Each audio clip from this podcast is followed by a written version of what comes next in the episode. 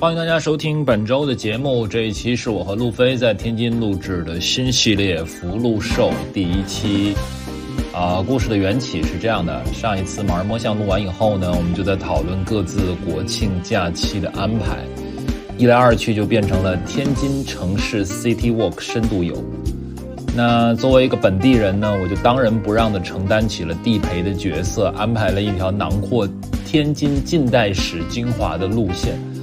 结果一路走下来，我们俩印象最深的，既不是租界的建筑和名人掌故，更不是前段时间火得莫名其妙的大爷跳水，而是不期而遇的咖啡馆，还有隐藏在大学校园深处的博物院。按捺不住想要跟大家安利的心，于是就有了这一期节目。啊，本来想做成一期盲人摸象的番外篇，没想到聊得信马由缰，我们干脆就开了一个新的系列，借用我和路飞的名字。其中各一个字，这个新的系列就叫福禄寿，啊，如果你喜欢盲人摸象第二十一期节目，那你一定要听这一期。如果你平时工作在北京，正打算周末到天津来一次 City Walk，那你也要听这一期。如果你就是单纯的想听两个老朋友轻松愉快的聊聊天儿，那你更要听这一期节目。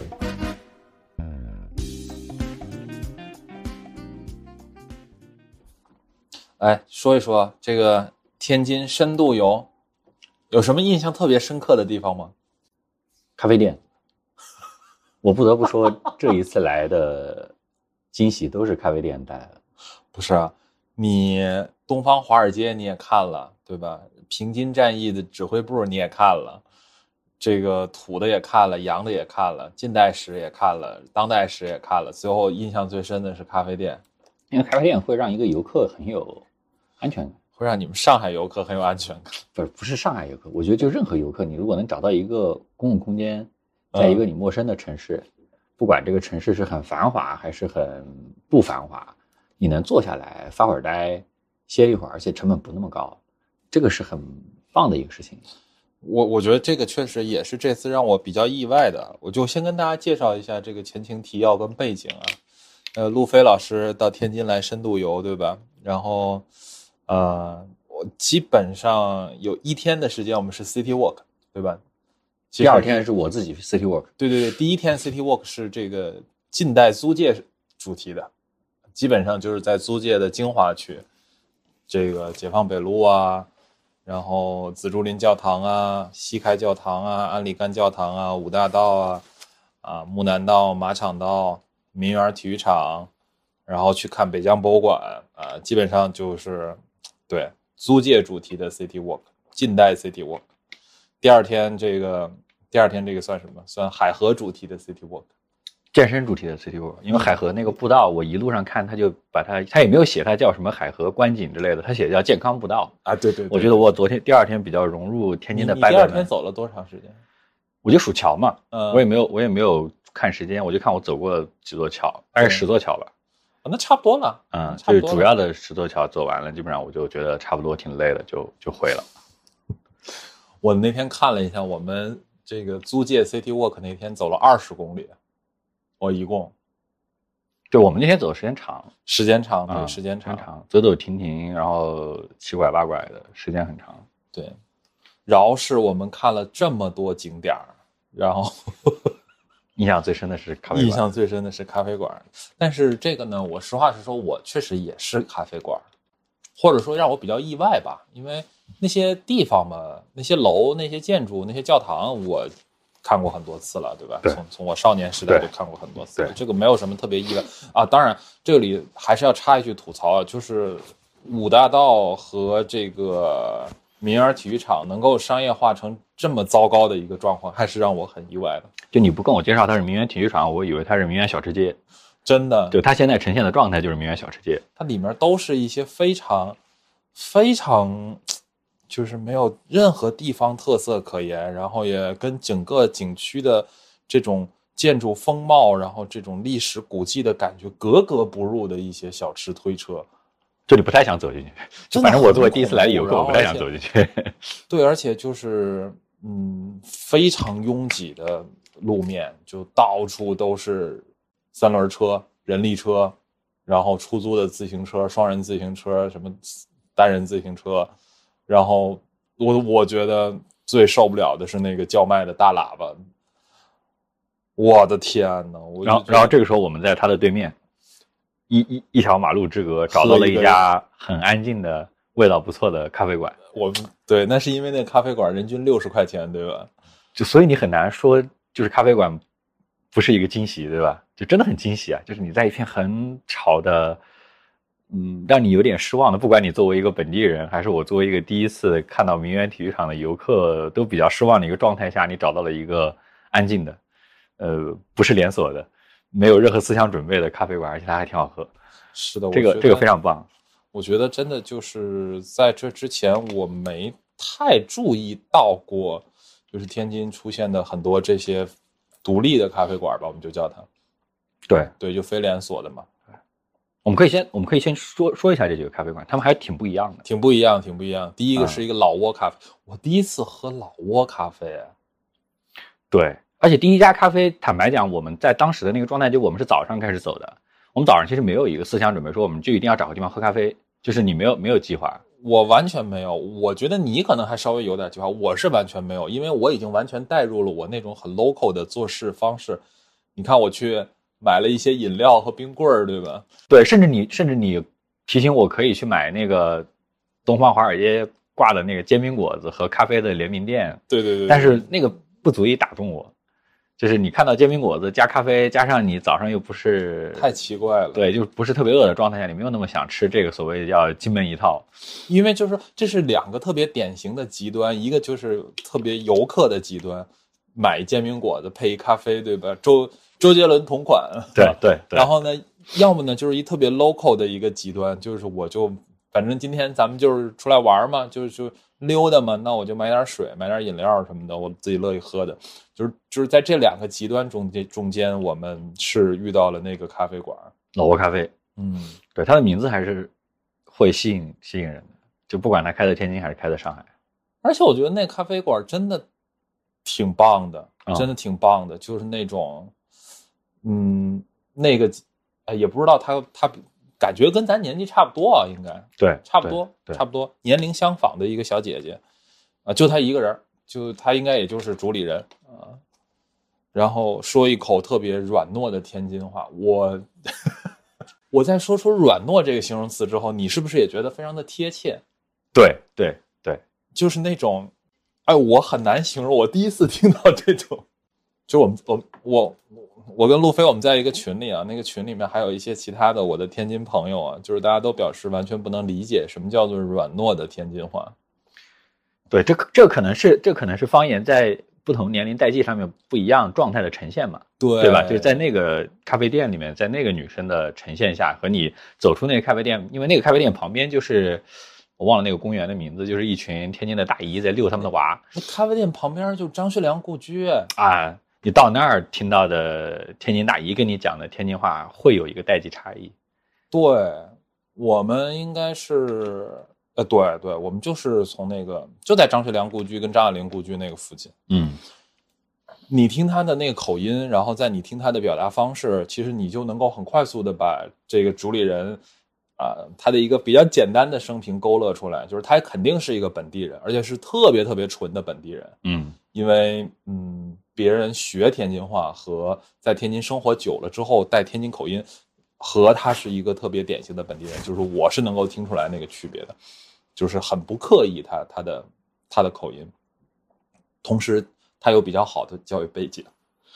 不然他说不出那个软糯的感觉。他肯定是他，因为包括后面我们跟他聊天，他说他去云南学的，嗯，对吧？对，就这个这这是他那个店为什么要卖老挝咖啡的原因嘛。对，啊，我们走了一天，也可能就那一家店说自己卖的是老挝咖啡。对，没错，就是，而且我就觉得非常的神奇，就是他在说这些，他是一边在做他的咖啡，然后一边在说这些，然后后面他那个包装也非常神奇，啊，一个塑料袋，然后套个纸袋子，我都没见过这样包装的咖啡。嗯，这可能是他的卖点，这这个可能是他在 marketing 上想过心思。就他作为一间很小很小的门店，他要让你有印象，而且，嗯，那确实很有东南亚风情吧？就是这样搞了一下之后，对，就是那个袋子那个包装会让我觉得它是在营销上想了心思，但是你走出那个店，你再回看一下那个店，你会觉得那个店从门脸到整个的装修，并没有刻意去营销什么东西。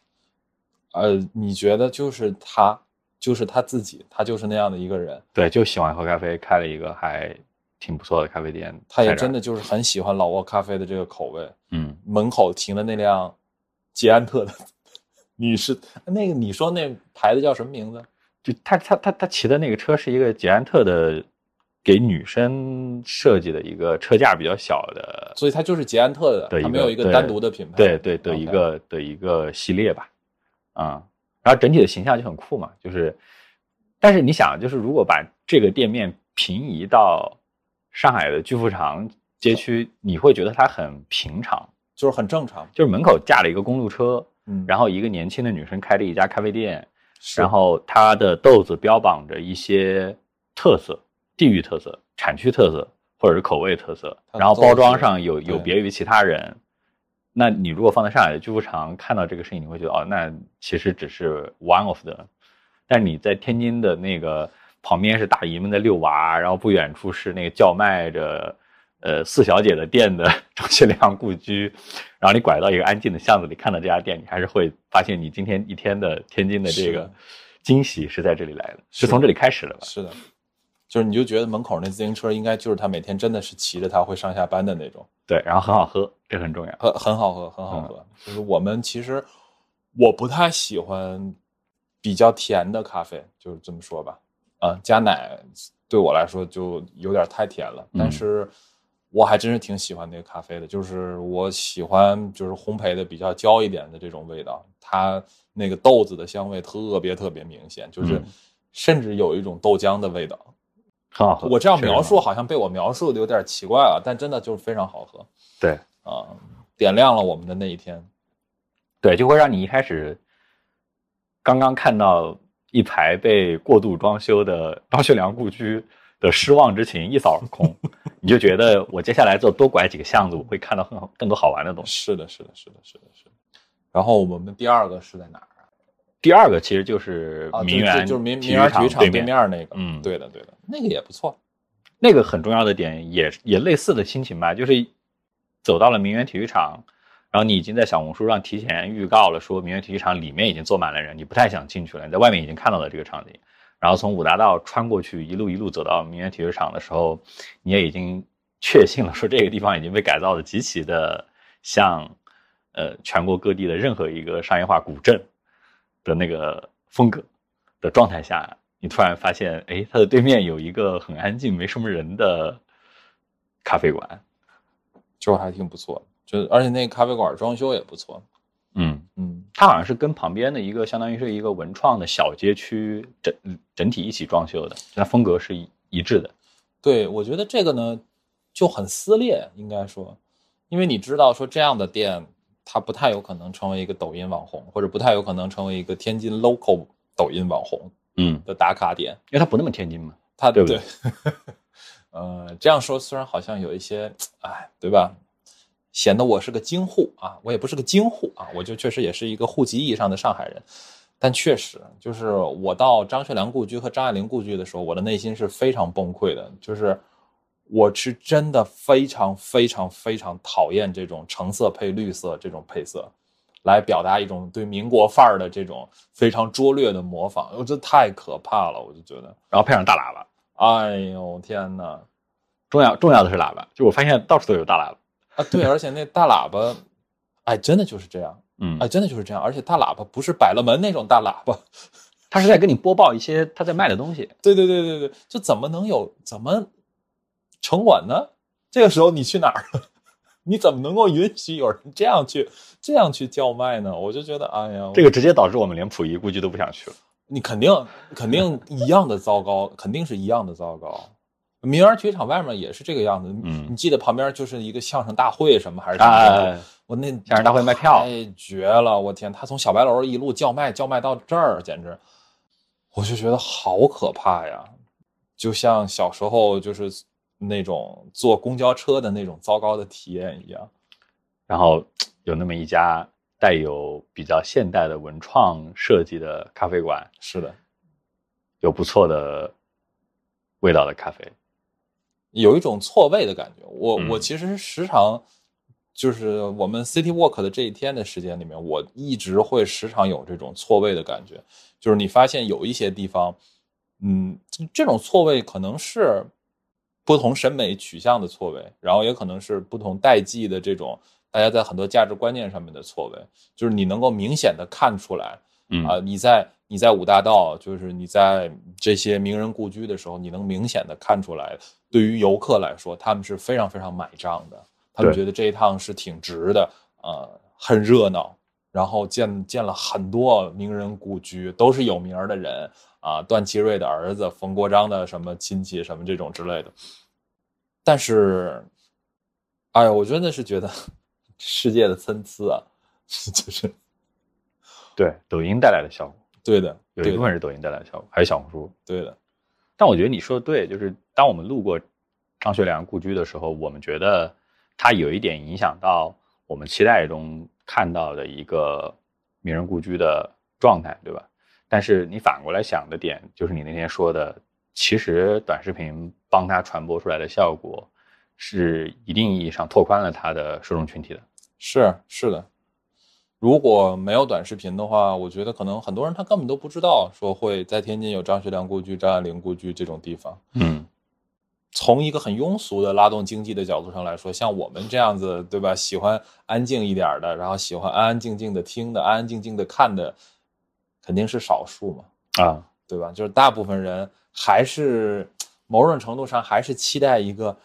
呃，去了之后人很多很热闹，然后有点挤走不动，然后买一些当地的小吃，啊，可能其实事实上也没有那么当地，啊，最后在这种来都来了的自我安慰当中，对吧？享受这样的一个旅程，就是我可能大部分人，大部分国人期待的还是这样子的一个国庆假期的出游地吧。然后第三个咖啡，第三家很棒。第三家第三家很棒的原因不只是因为咖啡，是因为它坐落的地点在 安里干教堂。安里干教堂，对，安里干教堂是，呃，应该是天津现在市内非常少见的英国圣公会的一个教堂。它那个建筑风格其实就跟我们熟悉的这种罗马式的教堂很不一样了，就是它嗯没有圆顶，它是典型的就是尖顶嘛，然后很冷峻，就显得。但这个也其实挺诡异的，你不觉得吗？就是不太会有一个，假如我们把这个事儿挪到上海的话，其实挪到上海或者挪到广州，你不太可能期待说在某一个呃文旅的景区里面，你要买一杯咖啡才能进去参观。啊，对对，它这个它这个设置会有一点点奇怪，太奇怪了，我就觉得，嗯，就是它会直接在门口架上一个呃，相当于是前台的地方，对，来提醒你你需要购买一杯饮料，是你才可以来这个教堂所在的院子的区域去拍照参观，那或者不然你就只能在外面远远的看一看对的。我觉得你要么你就卖门票嘛，啊对吧？啊，它是两者都卖的，它的门票是供应给就是平均间隔两个小时以上的那个表演，你可以购买那个门票进去看表演，对对对，或者你选择在没有表演的时间段里购买一杯咖啡，坐在那里，对就很奇怪，嗯，就整个思路就很奇怪，就是一种对很前现代。一种 一种八十年代八十年代的商业化思路，真的就很奇就，你要进来可以没问题，你你你得消费，就是对就生怕你不消费，就是。对你很难在二零二三年再见到这样的这样的文旅开发思路。呃，你还可以在一个地方见到，就是你在高铁站的小餐厅，有因为你有时候如果想要去高铁站的小餐厅坐一会儿，找一个地方，他一定会过来 check 你有没有买他的吃的或者饮料。对这种思路嘛，就是做好了，大家再也不会来，反正就这嗯一锤子买卖，我就薅不上你这把，就真下次也没有了，就就是很直观的售卖它空间的使用权，对啊，特别直观。哎呀，当然了，就是 这个反过来的好处就是，嗯，人确实不多，啊，人确实不多啊。嗯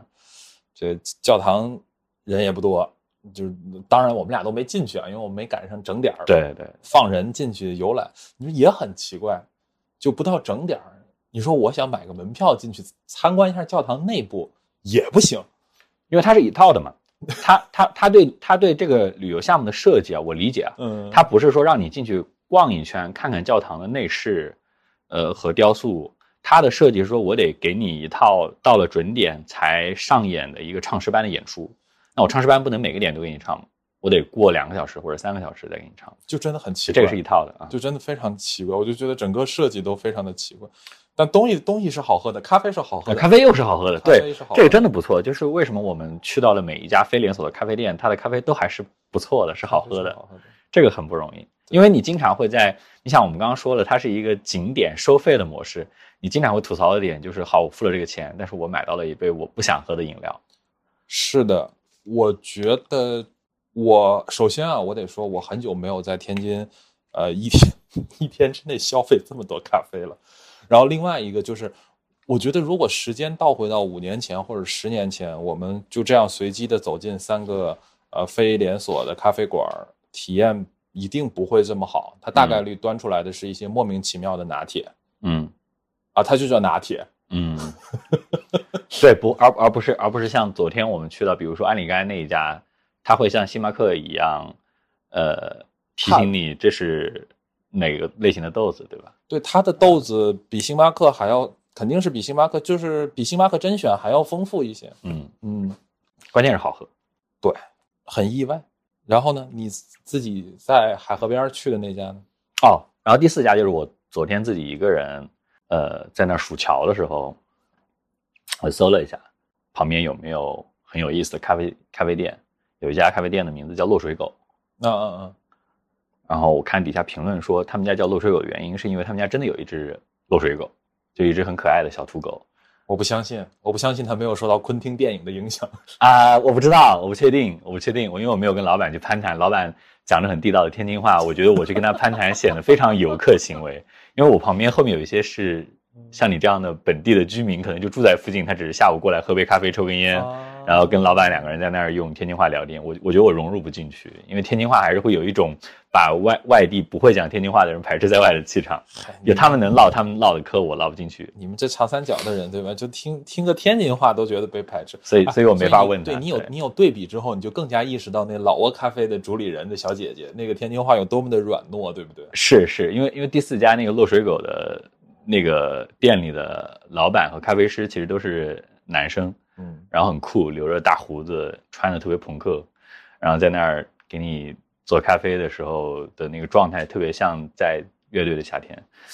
然后他们家真的有一只狗，有一只很可爱的，呃，一看就是小土狗了。但是它它的它的那个状态就是非常不怕人，它在店里到处走来走去，跟大家打招呼。嗯，然后旁边过来的本地的很近的居民很认识他，知道他的名字会喊他，然后跟他互动。然后那家店，你甚至连他的名字是什么都没都没有听出来，没听出来，因为那那那你去的这个这个咖啡馆真是够 local 的，就是说明这个天津口音重到你连他的名字都听不出来。因为你们会吞音嘛，对，我就有点没有完全 get 到那个狗的名字叫什么。但我但我在听他们聊这只狗，因为那个老板跟旁边的熟客在聊说，其实之前。中间短暂的又来了另外一只狗什么的，什么他们俩玩挺好，后来那狗又怎么样？反正这事儿他们唠唠了挺长时间的。因为我在等我那杯手冲咖啡，我在等待的时间，他们把这事儿唠完了，就这只狗和他的朋友的故事。然后我就默默的在旁边听着，等我的咖啡。然后喝到那咖啡，我觉得这也很棒，那个咖啡也很棒。然后那家店整个是一个很年轻的状态，嗯，就它是那种窗子和门都对着路边的那种状态，然后年轻人在外面抽烟、喝咖啡、聊天。然后有一些一小部分像我这样是游客过来打个卡、拍拍狗、拍拍照片，然后就走。然后还有蛮多人是在里面，就是在跟老板聊着，然后咖啡。他们晚上也是卖酒的，嗯，他那个吧台除了做咖啡以外，还背后面有一个大的酒柜嘛。他晚上应该也是卖酒。能想象。叫漏水狗这个名字，你觉得卖酒也很正常，非常合理，很合理，对，很合理，非常有意思。我觉得这家店是 我在天津见过最上海的一家店。非常上海啊！它相比于我们刚刚说的前面那三家店来说，它更上海了。是的啊，就是那种你在静安区随便找一个小路走进去，对吧？然后坐在马路边跟你朋友喝一杯咖啡那种地方。对，我不知道这个比喻恰不恰当，就是这个描述恰不恰当，就说它很上海，是不是很恰当？哦，这个我觉得对吧？咱们就是承认吧，我们就是我作为一个出生在天津，十八岁之前都一直在天津的人，就是我现在你还是很难免俗，不可避免的会，你总是要在不停的比较当中去认识很多东西。嗯对，对我来说，天津的咖啡馆是一个比较新鲜的事物，真的是个比较新鲜的事物。而且对于我来说，第四家我一个人体会是又是一个撕裂感，就是我们刚刚前面说，我们在呃张学良故居不远处的老挝咖啡，对，在宁园体育场已经充满了全是小吃摊卖长沙臭豆腐的一个氛围下，对面的一个安静的我们忘了他名字的那家咖啡店，对，呃，第三家又是在一个强烈的对比下，在安里干这种呃非常直接的收门票的方式下，你进去喝到还不错的咖啡。第四家也是一样，第四家旁边走不远处就是和平路的步行街，哦，对吧？我我一说你肯定很熟悉。是是是是，他他给和平路的步行街，我我我从那个海河边一直往南边走到和平路步行街，才最终抵达了这家咖啡馆的状态，就是说我刚刚看到那条长得巨像南京路步行街的一个步行街，然后它的整个的商业开发的气质是90九十年代的，九十年代，非常强烈的九十年代。它嗯旁边开的最大的店是眼镜店，这这可能还是做过一轮品牌更新之后的结果了。哦，是吧？然后旁边有一些警察在维护着秩序，但是你看他维护秩序的那条街的附近人最多的地方，其实是一些全国通用的商业的小吃摊，嗯嗯、卖小饰品，你会觉得就是这个你在天津与不在天津也没有什么区别的是情况下，走过这条街不远处，你拐到一个巷子里可以找到一家叫落水狗的咖啡店，然后你可以在那儿发会儿呆，这个还是很撕裂的，很撕裂，有一种年代的穿越感嘛。就是怎么说呢？我觉得，因为城市的城市的开发跟建设，它本身是需要，它是有周期的。嗯就是它不像互联网说，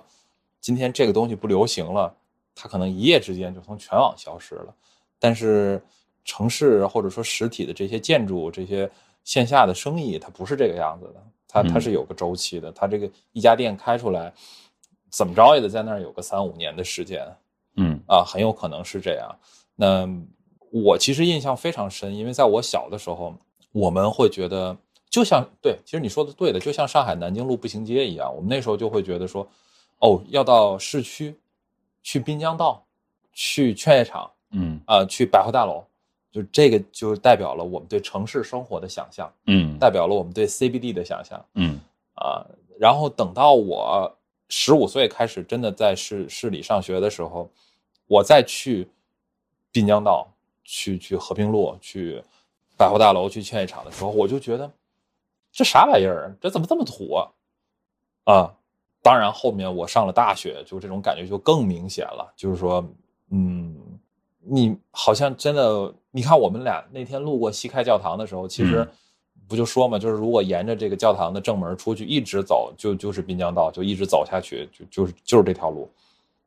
但我连我反正是一点冲动都没有。对，就我我觉得城市空间，你说的对，就城市空间的迭代是一片一片的，它不会像互联网的一些浪潮一样，说我突然之间传播了一大波人群，它是一片一片的，是像我们刚刚讲到的这四家咖啡馆的这些经营者们，他们可能是回到天津，可能是一直都在天津，然后他接受了这个，呃，他喜欢的这种生活方式，对吧？卖酒也好，卖咖啡也好，卖一些现代的生活方式也好，他希望他的空间是这个样子。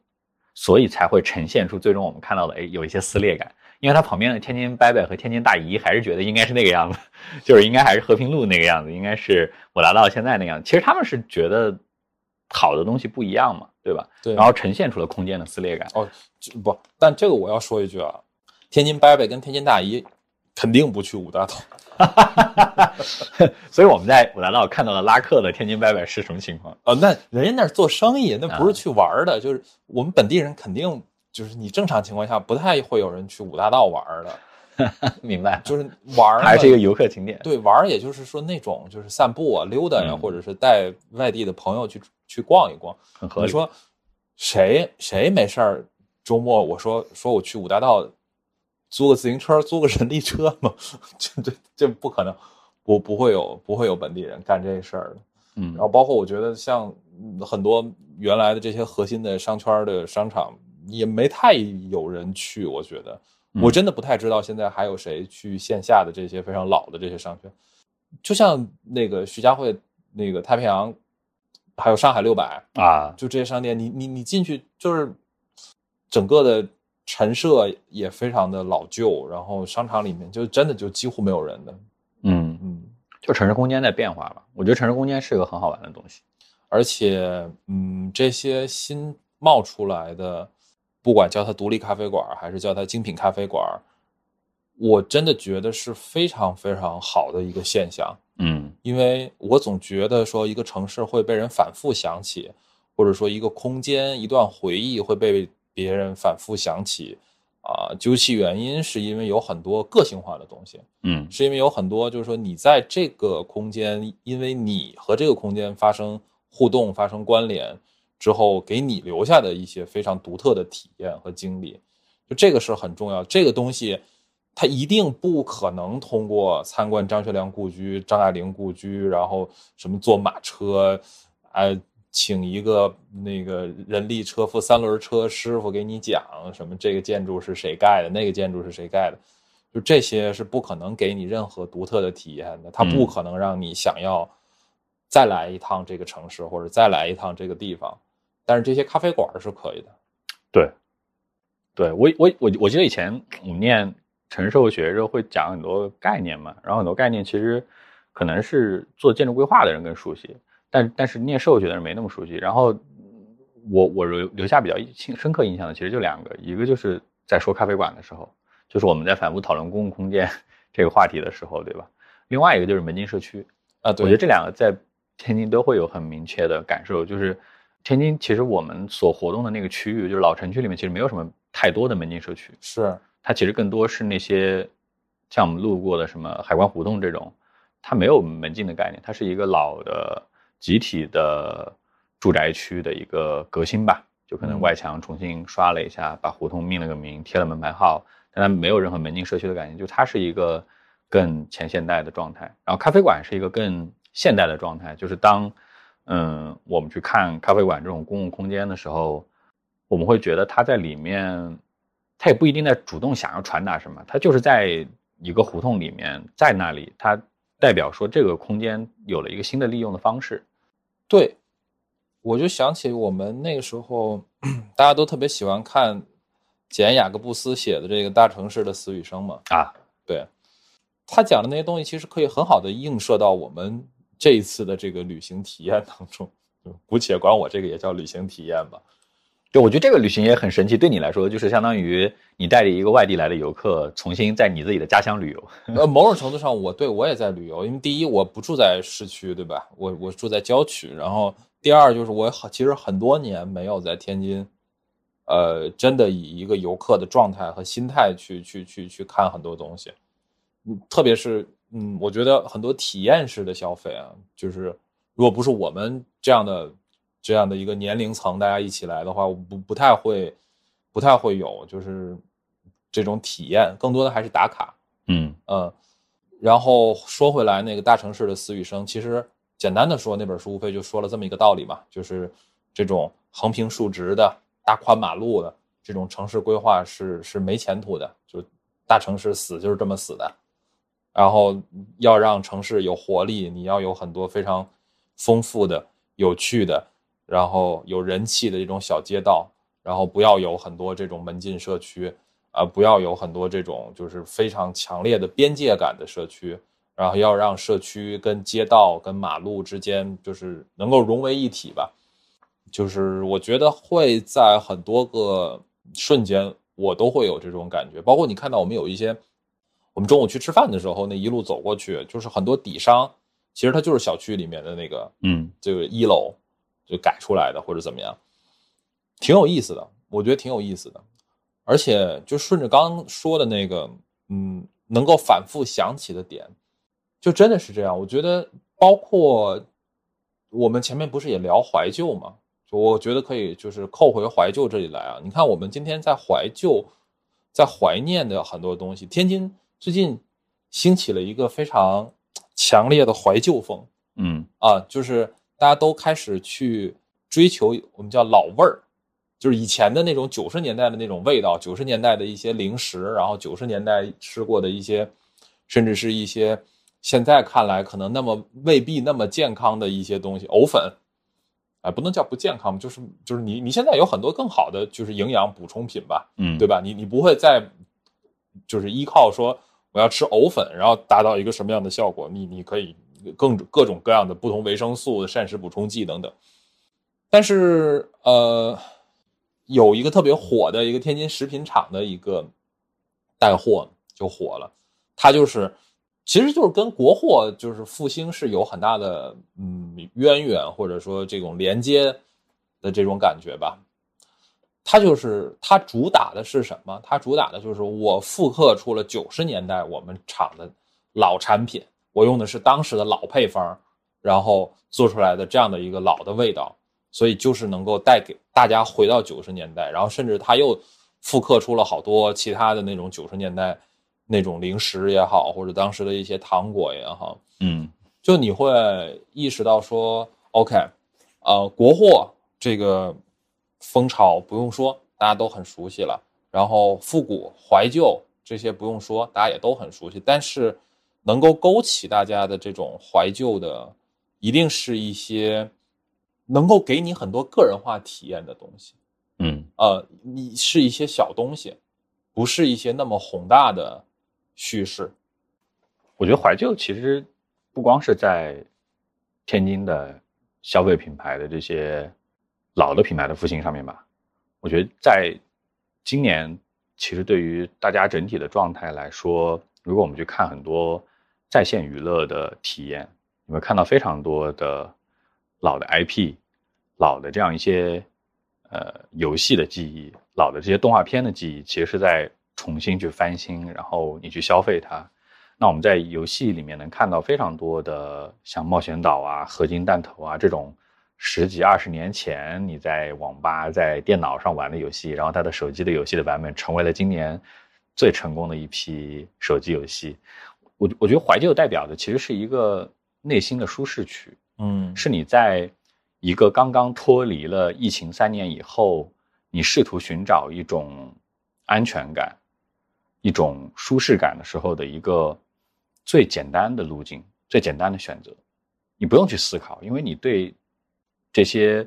九十年代的食物品牌，对这些九十年代的日化的品牌，对这些九十年代的游戏的内容，你都很熟悉，这都是你童年和青少年时期已经经历过很多遍的东西。这个是你的舒适区。然后在你刚刚从 COVID 的状态下走出来以后，你不太想要去思考，或者说你甚至有一点不敢去思考的时候，这是一个很简单的选择。这个选择会让你觉得很舒服。这对，这是一个安全的区域。哎，所以其实这就又可以说回来，我们前面在讲咖啡馆的时候，确实是它会给我一种很奇妙的感觉，就是它又新鲜，它有一定的惊喜的程度，有一定意外的部分，但是它又让我觉得很舒适、很安全，就是这是很奇妙的一种感觉。嗯，主要是那个空间让你觉得很通用。你到任何一个城市找个咖啡馆，其实是一个很通用的举措。但它又不像连锁咖啡馆那么，因为我们又过了一个那种说，哎，我要到一个城市，哦，我要找麦当劳，我找肯德基，我要找星巴克，然后这个，因为我一定可以在这里得到一个特别啊你不要标准的那么安全服务，就是你，好像我们又不期待那么安全，那么无聊的安全，我们又希望说，OK，一方面呢，我期待有一个比较好的环境，比较安静的一个状态，然后什么样的一个服务的模式，然后同时我又希望能够有一点点意外的惊喜，嗯所以我觉得可能很多的今天的消费的行为，或者说大家的一些观点想法，呃，复古也好，或者是说对精品咖啡的这种喜爱也好，可能最后都能够落到一个相同的出发点吧。嗯。嗯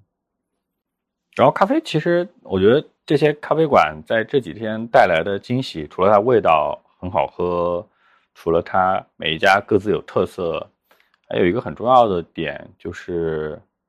就是你刚刚说的那个，就是我我希望对这个城市留下的记忆，它不是一些特别典型的说，我到此一游，我把十个非常有名的景点，比如说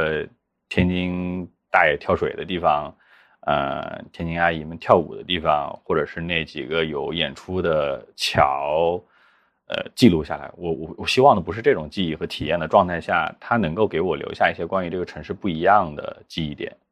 有别于其他城市的体验。我觉得这个是我们对于旅行的一个诉求吧，就是我我我们在国庆这个非常旅游旺季的状态下，你希望有别于大部分人在旅行里面的体验的一个诉求，然后他他恰好满足了这个点，嗯，他让你在那个安里干教堂的那个院子里坐下的两个小时里面，让你觉得非常有有余味，嗯很有很有很有意思。啊那确实这这是一个很重要的点。对，我觉得包括我们去北疆教堂，呃，不是北疆教堂，包括我们去呃北疆博物院也是一样的。对，我觉得第二部分应该重点的留给他。他，如果你一定要问我惊喜有几个排名，呃那它和咖啡馆是齐名的。你看，就是我们呢，就是这样很矛盾，对吧？就是嗯一方面呢，呃，你又希望能够找到一些自己熟悉的东西，嗯，然后一方面就你又对惊喜就是特别特别有期待，应该说，就你出来玩，你还是希望能看到一些你能看到的不一样的东西嘛。对然后北疆博物院就是那个，呃，很惊喜的、很不一样的，仅仅在天津才有的一个东西。我而而且他他直接诱发了我第二天为什么一定要沿着海河去走这件事情。啊，怎么说？你先说说这个为什么？你要不先说北疆博物院啊，的可以，可以可以背景吧？我我先介绍一下北疆博物院。首先，一定要说为什么我们在北疆博物院有非常非常好的体验。第一，当然是因为它没什么名气，知道的人没有那么多。第二，也是更重要的，因为它是预约制的。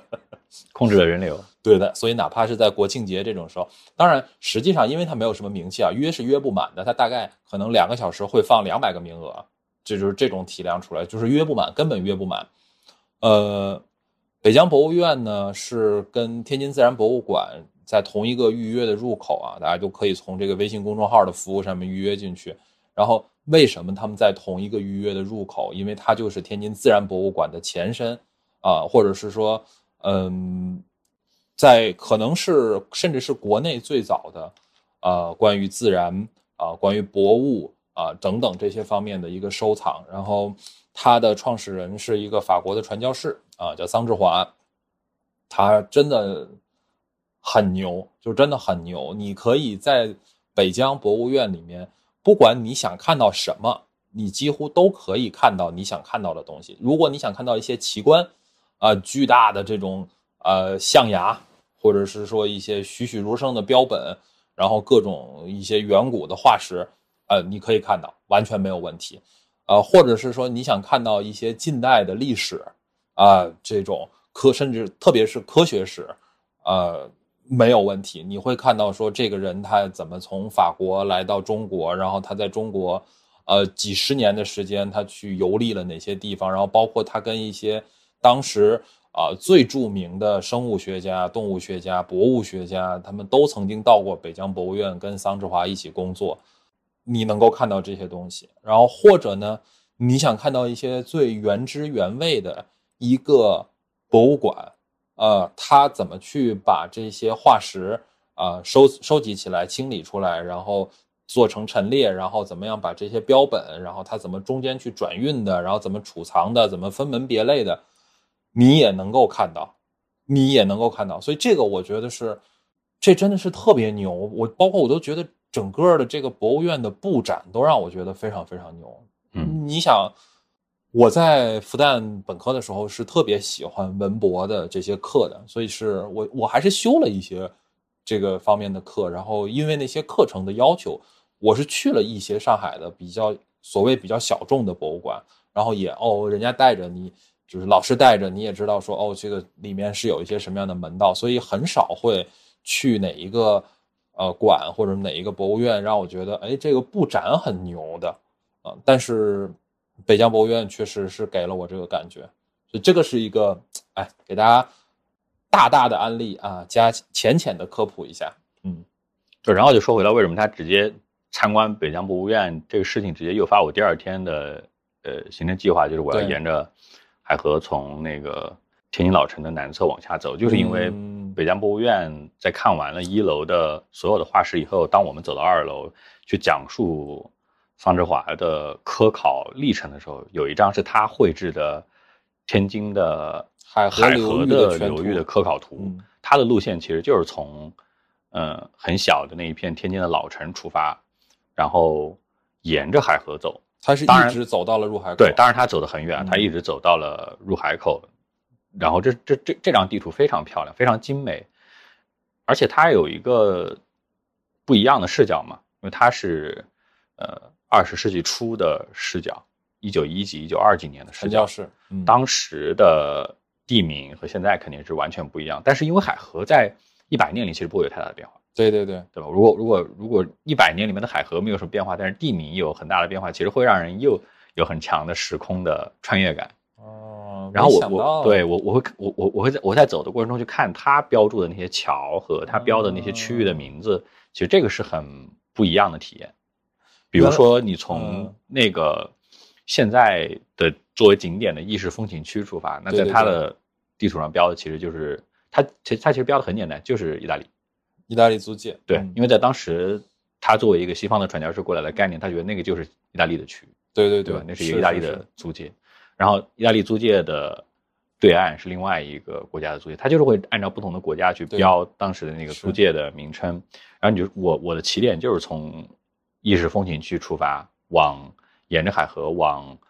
东南方向走吧，嗯嗯嗯，一路去看他所标注的不同的当年都是属于不同的租界的地方，在今天的变化，以及当时没有那么多桥。我我一直走下来，可以看到的桥很多肯定是新修的，这些沿河的状态是怎么变的？我觉得这个是一个很好玩的事儿。所以他那张科考图其实是一个启发，就是他提醒今天的游览路线其实可以顺着他的这个路线走。如果你体力够好，你甚至可以规划时间长一点，对吧？你可以直接走到走到入海口那边，我相信也会有很多不一样的感受。原来如此，原来你是，原来你这第二天是搞了个圣地巡礼，对，圣地巡礼，桑桑志华圣地巡礼。你，哎，你你有没有注意到，其实他那北疆博物院的英文，哎，搞不太清楚是英文还是呃是法文，文，是法文，因为因为它是法国的，它翻译直译过来叫黄河白河博物馆。啊啊对，啊，它这黄河呢就是黄河，对它的白河就是指的海河。啊，对，所以你看它的整个科考的呃历程，基本上就是沿着黄河和白河。啊，对，它的它的科考的关于旧石器时代，其实很大一部分是往西北延展，所谓北疆嘛，就是一直延展。我记得我们当时看到那张科考图的记录，最西端延展到了青海河，呃，青对最北边延展到了内蒙古赤峰以北的地方。对对对就这个是他对于所谓北边的黄河流域的科考。是然后他对于天津很重要的科考，其实就是沿着海河。，嗯，很有意思，非常有意思。就是我已经在来之前呢，其实预期调的比较高了。啊，啊，因为我也看了一些小红书，做了一些。我第一次，我第一次来北疆博物院啊，但饶是如此，还是喜出望外。呃，所以非常好，非常非常好，也非常推荐给大家。对，我觉得他他给我带来的一个体验就是几个点吧。第一个，首先是因为它是坐落在大学校园里面，呃，天津外国语大学是是是是这后疫情时代进大学校园不容易啊。太难了。对你以一个正当的理由，以一个非本校学生的身份进入一个大学，这很难。嗯然后恰好这个博物院又坐落在天津外国语大学的某一个校区里面，你就可以以参观的理由进去。呃，不是某一个校区，天天津外国语大学最牛的校区？然后这是第一个点，就是你可以呃走进大学校园，在后疫情时代。第二个点就是说，它整个的设计，整个的策展思路是让我觉得还蛮顺、蛮舒服的。它的思路其实是，因为它有南楼、北楼，然后有好几层，对因为它在中国二十五年的科考真的做了太多事情了，以至于不太可能在一个很呃平行的平面的空间里把它完成，它需要很垂直，然后不断的前后的穿越、来回的折返，才足以看完它的所有的科考的成果以及介绍。他是先给你看展品的，是就我觉得这个震撼的呃点是来自于，哪怕我完全不知道谁是桑志华，我完全不知道他到底在天津做过什么，他在中国的这些科考的区域做过什么事情，没关系。他首先直接告诉你，我给你看他最厉害的成果，他发现的那些非常厉害的古生物的化石标本和那些矿物的化石、植物的标本，他就先摆给你看，然后告诉你这这这个地方的藏品是非常厉害的、非常丰富的。在这之后，走到很后面，他才开始告诉我，我们进入了一个展馆，叫做桑志华科考历程介绍。是我们在那个地方才第一次，反正作为我，我我不知道你有没有提前做功课，因为我是完全没有做功课，我就是走到那个最后的几个展馆，我才说哦，原来他是谁，他来自于哪里，他受过什么样的教育，为什么要在中国做二十五年的科考，为什么要选北疆，他的整个的思路是怎么样，然后你在里面可以看到很多同时期的科学家的名字，人类群星闪耀史。对，当然，当然，当然，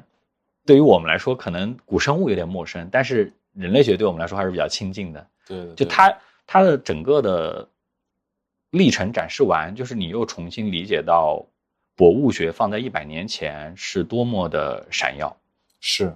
就今天可能我们谈博物学会谈的更少一点啊。很少。今天不会，你是一个动物学家、植物学家，对你是研究矿矿产的，就是你不会说，对你这个真的就提醒我，我我我看陈列的时候，我就觉得我的天哪！因为因为今天这些细分的品类，比如说动物学家、人类学家这些垂直的细分的领域，已经足够多内容让大家扑在里面去研究了。对，但是在一百年以前的时候，尤其当桑志华来到那个年代的中国的北疆，其实博物学都已经是一片空白，是你不不需要细分，是的，你你就任何的领域里面随便找点什么出来都是全新的，不仅对于当时中国的这个学科领域，甚至对于当时西方的这个学科领域，因为他们后面有一个展馆展示了非常多他在西方主流当时的主流的学术期刊上的发表和著作的发表，对，就是这足以证明这个领域当时还是蛮空白的，所以很久没有感受到博物学的魅力。哦，真的是博物学的魅力，就是，而且在今天学科的细分本身是有合法性的原因在那里的，就是你不太有可能期待一个今天的学者，他以博物学家自居，但是在那里，在起码我们看这个陈列，然后包括看后面他整个科考历程的过程当中，确实是这样，而且我觉得。你刚刚说的有一点我特别认同，就是他这个展真的布的很好，就是他的布的好。我刚才说他布展好，说的比较空洞啊，但是你你你说的那个就一下让我又回忆起来看的过程当中的很多细节。我一开始没有期待他把后面制作标本呐、然后包括转运标本呐、然后他们后面库房的一些的这个状态都都清理，然后展览出来。我没有期待这个东西。我以为就是以陈列为主，就像我们看过的所有的所谓的自然博物馆或者是类似的这种东西一样。所以本来我以为我们看完那个，就是走到那个昆虫的那个仓库那儿，我以为就差不多结束了。我我我也这么想的，我当时也这么想的。我就心里呢觉得有点遗憾，但是也问题不大，就是也是呃高于平均水平了。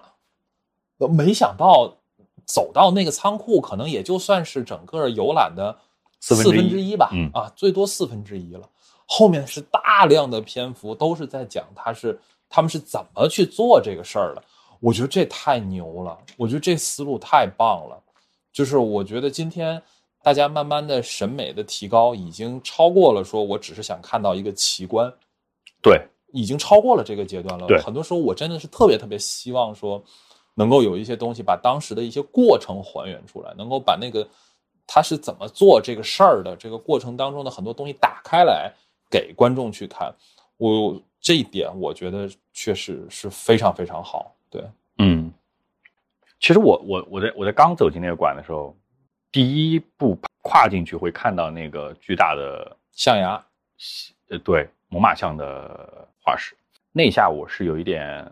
震撼到的。是，但是你在第一层逛完之后，我的心态就是，哎，就这么大，好像、好像有点小啊，是不是？而且好像那个，因为我们不是租了那个导览的机器嘛，你可以在展柜前听他的录好的解说。你走了一圈，发现哎，其实也就三四个解说，怎么就听完了？对就是啊，就就这么多吗？好像好像不对啊。